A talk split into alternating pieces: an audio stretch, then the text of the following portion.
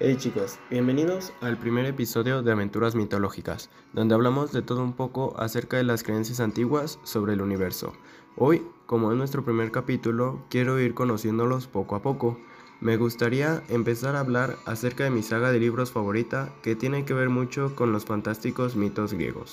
Esta saga se llama Percy Jackson y los dioses del Olimpo escrita por Rick Riordan y que cuenta con dos representaciones cinematográficas que a pesar de tener una buena taquilla, tuvieron opiniones contrariadas, tanto amada por algunos como incoherentes o carentes de enganche para otros.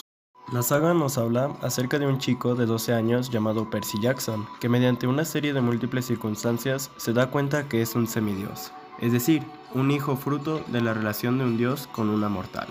Al descubrir esto, Percy debe de realizar un viaje para poder llegar a un campamento de jóvenes semidioses como él, con la finalidad de defenderse de los monstruos mitológicos que amenazan a cada uno de estos jóvenes.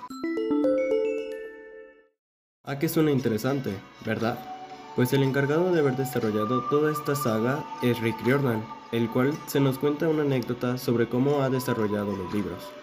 Se nos cuenta que él tiene dos hijos y decidió hacer un propio cuento para poder acostar a sus niños, por lo que cada vez lo fue desarrollando más y más hasta tener un bonche completo de hojas como para hacer un libro.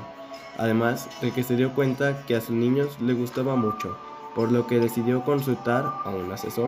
A partir de su éxito con la saga, se ha dedicado a crear otras obras de diferente temática como lo fue Tres Navarres, una serie de drama que se basa en un joven erudito que vivía en Texas y que debe sobrepasar ciertos límites para desarrollarse como una persona.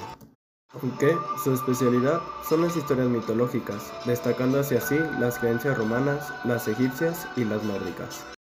A pesar de que cada una de las tramas representadas en los libros son originales, Rick se mantiene fiel a las tradiciones y los mitos griegos, como lo son los doce grandes dioses, los clásicos monstruos y criaturas a las que los héroes se enfrentaban para completar su travesía, tales como las arpías, las tres furias, los perros del infierno, las quimeras, entre otros muchos que le dan un gran repertorio y que el autor les da singular importancia para llenar de toques coloridos toda su travesía. Un mito que se ha implementado sublimemente es el de la titanomaquia, en el que los dioses enfrentan a los titanes, los cuales son derrotados y encerrados, pero tratan de escapar y poder sembrar el caos como lo hacían anteriormente en su época. Es por eso que los dioses, a partir de sus semidioses, podían defender el mundo de estas amenazas, dándose así el clásico escrito de una epopeya, un relato épico de un héroe que debía de superar varias pruebas para completar su travesía, usando su fuerza, su habilidad y sobre todo su ingenio. La historia de la saga se desarrolla en Estados Unidos, argumentándose que el Olimpo siempre estará donde se encuentre el mayor auge en el territorio occidental. Es por tanto que el Olimpo, el lugar sagrado de los dioses, tal cual como el cielo para nosotros los cristianos, se encuentra colocado justo encima de los cielos de Nueva York, de acuerdo con el libro.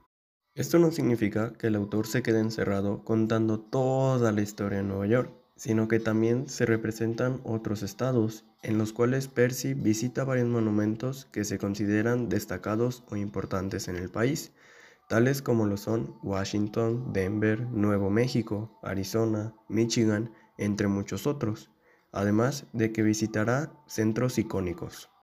El primer libro que salió lo hizo en el año de 2005 y después salieron sus subsecuentes continuaciones en el 2006, 2007, 2008 y el último libro de la saga en el año de 2009.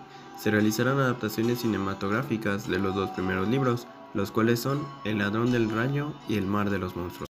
En estas dos obras cinematográficas se pueden observar opiniones encontradas entre los fanáticos, pues unos la consideran como una historia fresca y que tiene mucho potencial, mientras que otros piensan que es una pobre imitación de sagas como las de Harry Potter, en donde el prota es un hijo de personas muy poderosas.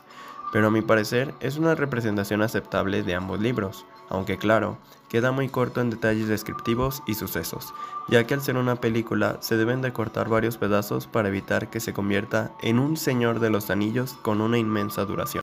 Mi humilde opinión, es una de las mejores sagas que un adolescente puede leer. Es entretenida y además puedes conocer más sobre la cosmología griega, por lo que es imposible que no aprendas un poco de cultura general.